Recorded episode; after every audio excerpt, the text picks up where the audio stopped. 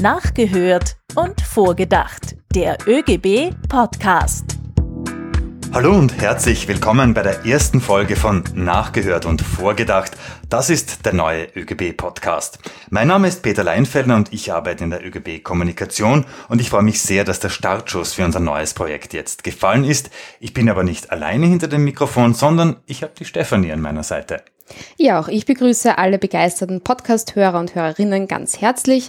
Mein Name ist Stephanie Feigl und ich arbeite in der Gewerkschaft für Privatangestellte Druckjournalismus Papier. Dort verhandle ich nicht nur, aber vor allem Kollektivverträge und zwar in den Bereichen Chemie, Kunststoff, Glas sowie Soziales und Energie. Und ich freue mich auch total, dass wir heute mit unserer ersten Podcast-Folge durchstarten können. Stefanie und ich werden euch durch den Nachgehört und Vorgedacht Podcast begleiten. Das kann im Doppelpark oder auch nur einer von uns sein. Bevor wir loslegen, wollen wir euch aber ganz kurz erklären, worum es hier eigentlich geht. Also immer wenn Politikerinnen und Politiker oder irgendwelche anderen Entscheidungsträger äh, etwas zu sagen haben, dann spitzen wir ganz genau die Ohren. Äh, wir hören ein wichtiges Statement nach und denken dann vor, was das wirklich bedeutet. Und zwar vor allem, welche Auswirkungen das für die Beschäftigten in unserem Land hat. Und warum tun wir das eigentlich? Naja, weil in Zeiten von sehr stramm organisierter politischer Kommunikation, dann müssen wir immer ganz genau hinter die Kulissen der Inszenierung blicken und auch der nackten Wahrheit vor allem ins Auge blicken. Gut, dann würde ich sagen, wir legen jetzt los und bei uns geht es um das Thema des Jahres, die Corona-Krise und wir wollen heute über dieses Statement reden. Unser Zugang ist, koste es, was es wolle, um österreichische Arbeitsplätze zu retten. Das war Bundeskanzler Sebastian Kurz am 18. März 2020 zu Beginn des Lockdowns in Österreich mit einem gigantischen Hilfspaket von anfangs 38 Milliarden Euro wollte er bzw. die Bundesregierung die wirtschaftlichen Folgen der Corona-Krise in Österreich auffangen bzw. sich dagegen stemmen. Oberstes Ziel war es, so viele Arbeitsplätze wie möglich zu retten. Ob das in der Realität wirklich so ist, wir denken vor gemeinsam mit unserem ersten Gast, dem David Mumm aus der GPA. David, magst du dich gleich mal kurz vorstellen?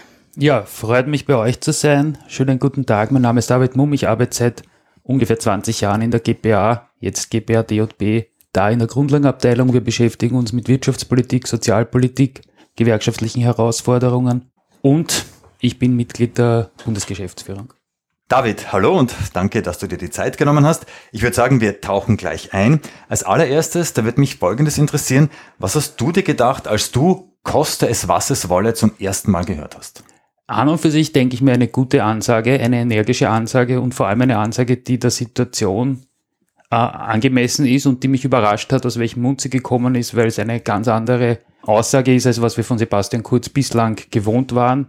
Bislang war immer die Erzählung von Kurz, der Staat ist die Ursache von vielen Problemen. Der Staat ist ineffizient, zu teuer, muss zurückgestutzt werden. Und jetzt hören wir, kostet es, was es wolle. Also eine richtige Ansage, weil wir in der größten Wirtschaftskrise der letzten 75 Jahre sind. Und da kann nur staatliches Gegensteuern effektiv was bewirken. Und kostet es, was es wolle, ist deswegen wichtig, ähm, weil äh, ein Nicht-Reagieren des Staates enorme Kosten zur Folge gehabt hätte in Höhe noch höherer Arbeitslosigkeit, im Wegbrechen von betrieben, wir müssen das Gesundheitssystem stabilisieren und wir werden mit den Mitteln, die bis jetzt vorgesehen sind, vielleicht gar nicht auskommen. Ja, ich musste an die Worte des ehemaligen Bundeskanzlers Kreisky denken, und zwar als er gesagt hat, und wenn mich einer fragt, wie denn das mit den Schulden ist, dann sage ich ihm das, was ich immer wieder sage, dass mir ein paar Milliarden mehr Schulden weniger schlaflose Nächte bereiten, als mir ein paar hunderttausend Arbeitslose mehr bereiten würden. Da gibt es sehr viele Unterschiede. Ein Unterschied ist, dass Kreisky extrem erfolgreich war, die Arbeitslosigkeit unten zu halten. Und was von konservativer Seite immer erzählt wird, der Kreisky hat sich eine niedrige Arbeitslosigkeit mit hohen Staatsschulden erkauft, ist insofern falsch, weil wir mit anderen Ländern sowohl die Staatsschulden als auch die Arbeitslosigkeit vergleichen, dann sehen wir, die Schulden sind in den 70er Jahren nach der Weltwirtschaftskrise, Ölpreiskrise in allen Ländern gestiegen. Österreich war aber viel erfolgreicher dabei, die Arbeitslosigkeit gering zu halten. Jetzt haben wir wieder eine Situation, wo in allen europäischen Ländern die Staatsschulden steigen, steigen müssen, die Arbeitslosigkeit steigt, aber da sind andere Länder etwas erfolgreicher als Österreich. Ich möchte ganz kurz bei der Arbeitslosigkeit bleiben, Arbeitsplätze zu erhalten. Das war, wie wir vorhin von Kanzler Kurz gehört haben, eines der obersten Ziele der Regierung. Das hat nicht funktioniert. Wir haben die höchste Arbeitslosigkeit der Zweiten Republik. Aktuell sind es über 500.000 Arbeitslose. Was ist da schiefgegangen? Naja, dass wir jetzt mit einer Wirtschaftskrise konfrontiert sind, die in dem Ausmaß die letzten 75 Jahre nicht äh, beobachtbar war, ist schon eine Sondersituation. Und äh, dass das gar keine Auswirkungen auf den Arbeitsmarkt hat, das ist eigentlich fast denkunmöglich. Also wir dürfen nicht nur die Arbeitsplätze sehen, die verloren gegangen sind, sondern müssen auch sehen, was wäre passiert, wenn gar nicht gegengesteuert worden wäre. Und wir haben über eine Million Menschen in Kurzarbeit. Das heißt, hier wird Beschäftigung ja stabilisiert und viele von denen hätten möglicherweise den Arbeitsplatz verloren, wenn es die Kurzarbeit, das Modell der Kurzarbeit nicht gegeben hätte. Da kommen wir später auf alle Fälle noch drauf äh, zu sprechen. Ich würde nur gern äh, vorher wissen, bleiben wir bei der Arbeitslosigkeit, wenn es derzeit so viele Arbeitslose wie noch nie gibt, wie könnte man ihnen helfen? Wir müssen einmal feststellen, dass diese Krise sehr unterschiedliche Auswirkungen auf verschiedene Gruppen der Bevölkerung hat. Wir haben die Gruppe der Menschen, die in Kurzarbeit sind. Die haben zwar einen Arbeitsplatz, aber Einkommenseinbußen, weil in der Regel bekommt man 80 Prozent vom Einkommen davor. Und wir haben die Personengruppe, die am härtesten getroffen wurde, das sind die, die die Arbeit verloren haben. Einen Anstieg der Arbeitslosigkeit um über 200.000 Personen in kürzester Zeit. Das hat es noch nie gegeben und das heißt, es ist ein Massenphänomen, wo Leute einfach jetzt ein viel, viel niedrigeres Einkommen haben. Denn das Arbeitslosengeld in Österreich ist sehr niedrig, auch im Vergleich mit anderen Ländern. Man bekommt nur etwa etwas mehr als die Hälfte von dem, was man vorher sozusagen als Arbeitseinkommen bekommen hat. Aber ist da jetzt ein richtiger Weg, das zu erhöhen? Ja, natürlich, weil das ist die einfachste Maßnahme. Die Menschen, wir können jetzt nicht für die 500.000 Personen, die betroffen sind, in kürzester Zeit Arbeit schaffen, aber wir können ihnen sehr einfach mehr Geld geben. Und daher ist die Forderung vom ÖGB, dass das Arbeitslosengeld erhöht werden muss, von 55 Prozent auf 70 Prozent. Das ist, denke ich mir, auch eine Gerechtigkeitsfrage, weil der Einzelne oder die einzelne Arbeitnehmerin kann sich ja nicht aussuchen, ob sein Betrieb in Kurzarbeit geht oder ob ein Arbeitgeber die Menschen einfach kündigt und zum AMS schickt. Das trifft also viele Leute völlig, natürlich völlig unverschuldet. Mit 55 Prozent, also nur mit etwas mehr als der Hälfte vom Einkommen, können viele vielleicht nicht einmal die Fixkosten abdecken. Also da tickt eigentlich eine soziale Zeitbombe, wenn wir nicht rasch reagieren und gegensteuern. Heißt das umgesetzt, Hilfe für Arbeitslose darf uns aktuell nichts kosten? Eine Regierungspartei tut sich ein bisschen schwer, arbeitslosen Menschen zu helfen. Die sind da Opfer ihrer eigenen Propaganda, weil wenn man sagt, jeder, der Arbeit finden will, findet eine Arbeit, das ist nur eine Frage der persönlichen Bereitschaft, dann will man Menschen dafür bestrafen, dass sie keine Arbeit haben. In der jetzigen Situation ist das ja völlig absurd. 200.000 zusätzliche Arbeitsplätze, die verloren gegangen sind, 200.000 zusätzliche Arbeitslose, ähm, Jobs, die verloren gegangen sind und keinerlei Neuaufnahmen de facto. Also wer soll jetzt eine Arbeit finden? Da nicht zu helfen, ist eigentlich zynisch und, und der Situation absolut unangemessen. Wenn man sich jetzt die jüngsten Daten vom AMS ansieht, also vom Arbeitsmarktservice, dann sieht man, dass vor allem junge Menschen doppelt so stark von der Arbeitslosigkeit betroffen sind, als es die restlichen Erwerbstätigen sind.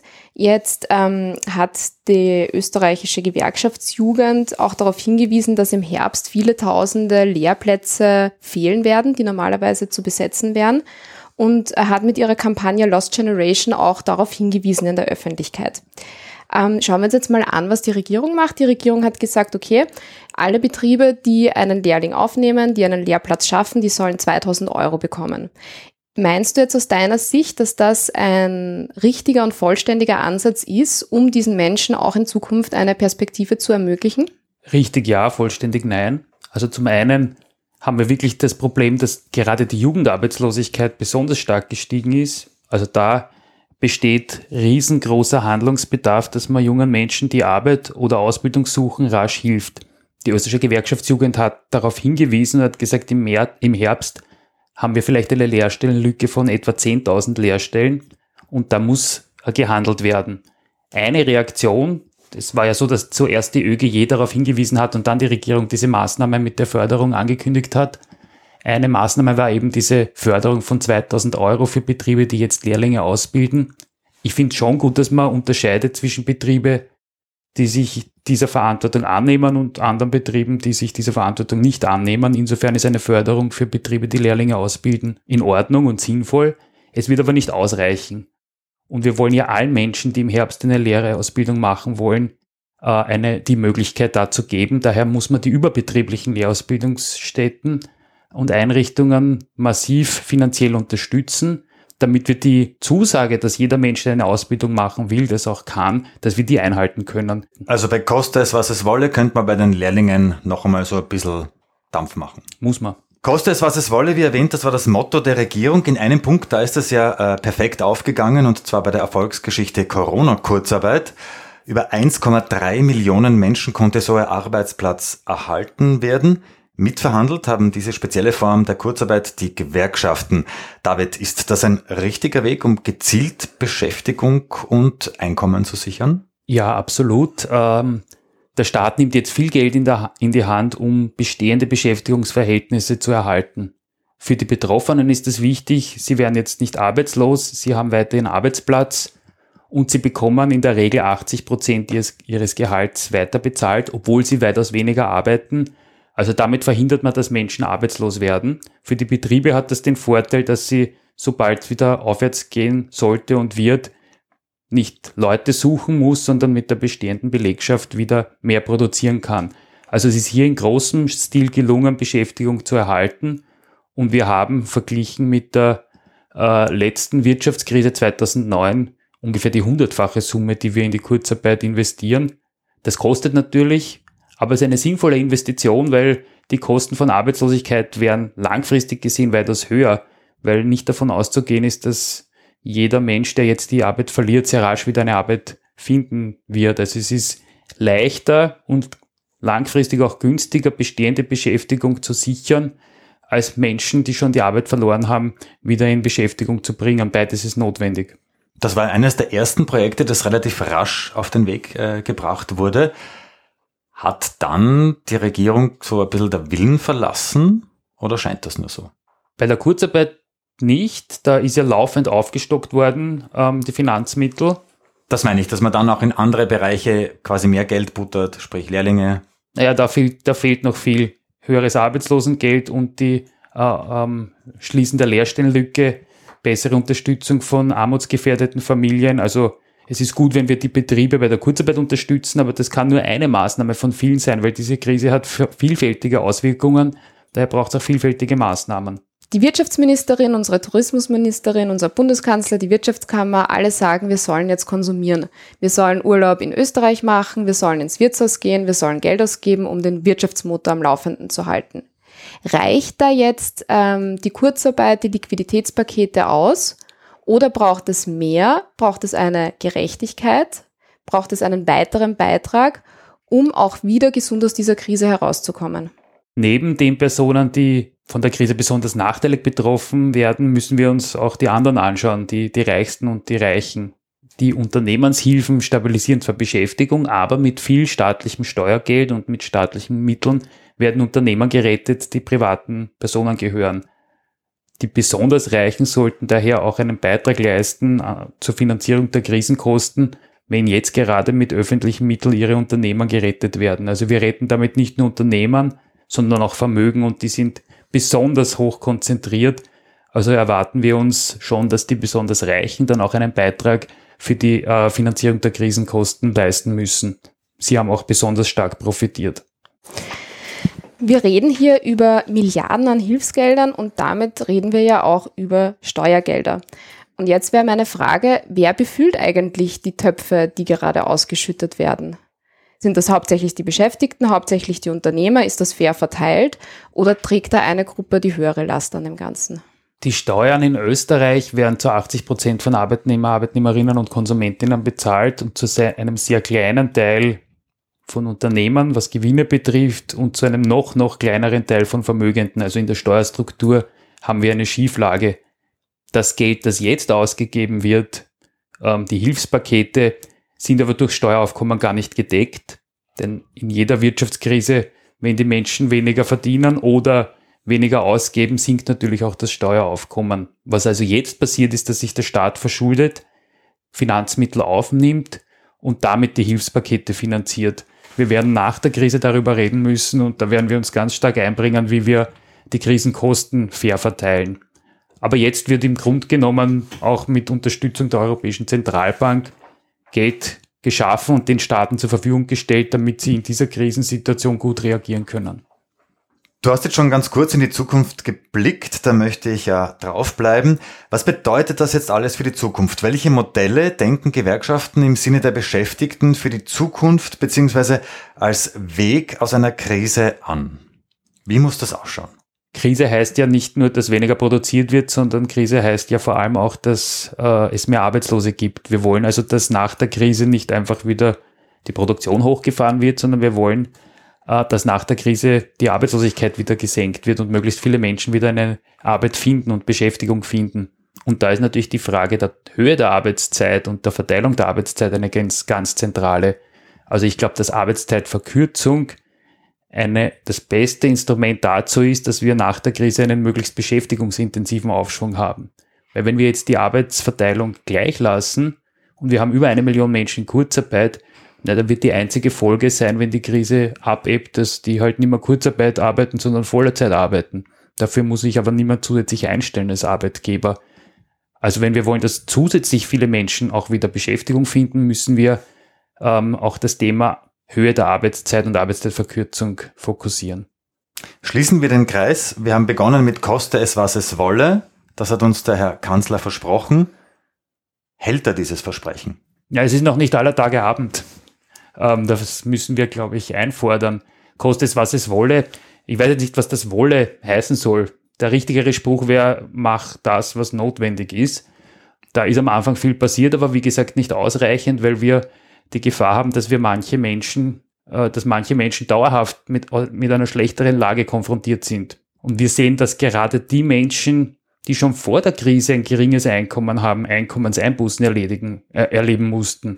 Also wenn jetzt nicht gegengesteuert wird, dann steigt die gesellschaftliche Ungleichheit und das ist etwas, was wir auf keinen Fall wollen können.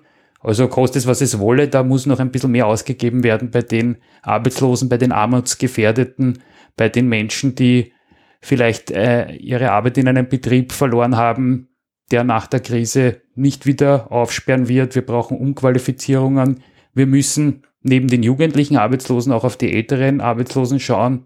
Und dann gibt es Bereiche, wo wir sowieso wissen, wir haben einen hohen ähm, Personalbedarf, wie im Pflegebereich, wo wir in den nächsten zehn Jahren über 30.000 zusätzliche Arbeitsplätze brauchen.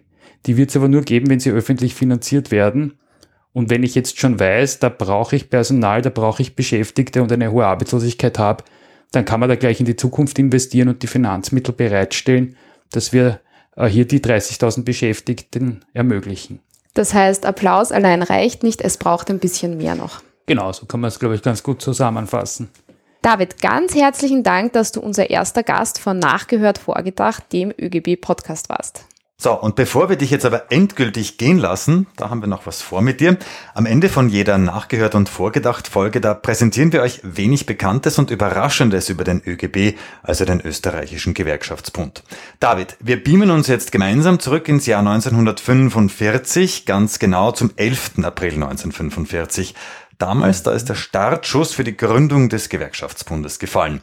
17 Gewerkschafter haben sich dazu in der Wohnung des Baugewerkschafters Josef Battisti im siebten Bezirk in Wien getroffen. So, unsere Frage, was schätzt du? Wie groß war diese Wohnung? 17 Personen. 17 Personen. Gut, die haben damals die 1-Meter-Regel nicht einhalten müssen und können, aber gute Frage, gute Frage. 40 Quadratmeter, 45 Quadratmeter, Zimmer, Küche, Kabinett, keine Ahnung. Ich würde auf 40 Quadratmeter tippen. 40 Quadratmeter? Obwohl das schon eine Herausforderung ist für 17 Personen. Nein, ich, ich besser auf 50. 50. Letzte Antwort? Ja. 50. Äh, ja, nein, es waren 30 Quadratmeter. 17 Menschen auf 30 Quadratmeter, also auf 30 Quadratmeter Wohnfläche hat seinerzeit alles begonnen, aber immerhin größer als der Raum, wo wir jetzt gerade unseren Podcast aufnehmen. Ja, und das war jetzt auch schon die erste Folge von Nachgehört Vorgedacht, dem ÖGB Podcast. Ihr findet uns ab sofort auf allen Podcast-Plattformen, darunter natürlich iTunes und Spotify. Wir würden uns freuen, wenn ihr uns abonniert und gut bewertet. Infos über neue Folgen bekommt ihr dann über die ÖGB Facebook-Seite, den ÖGB Twitter-Account oder Instagram. Alle Links findet ihr aber auch in den Show Notes. Und ganz wichtig, wenn du noch kein Gewerkschaftsmitglied bist, dann kannst du das schnell und bequem ändern. Alle Infos, wie du beitreten kannst, jetzt auf oegb.at. Wir freuen uns aufs nächste Mal, wenn wir für euch nachhören und mit einem Gast vordenken.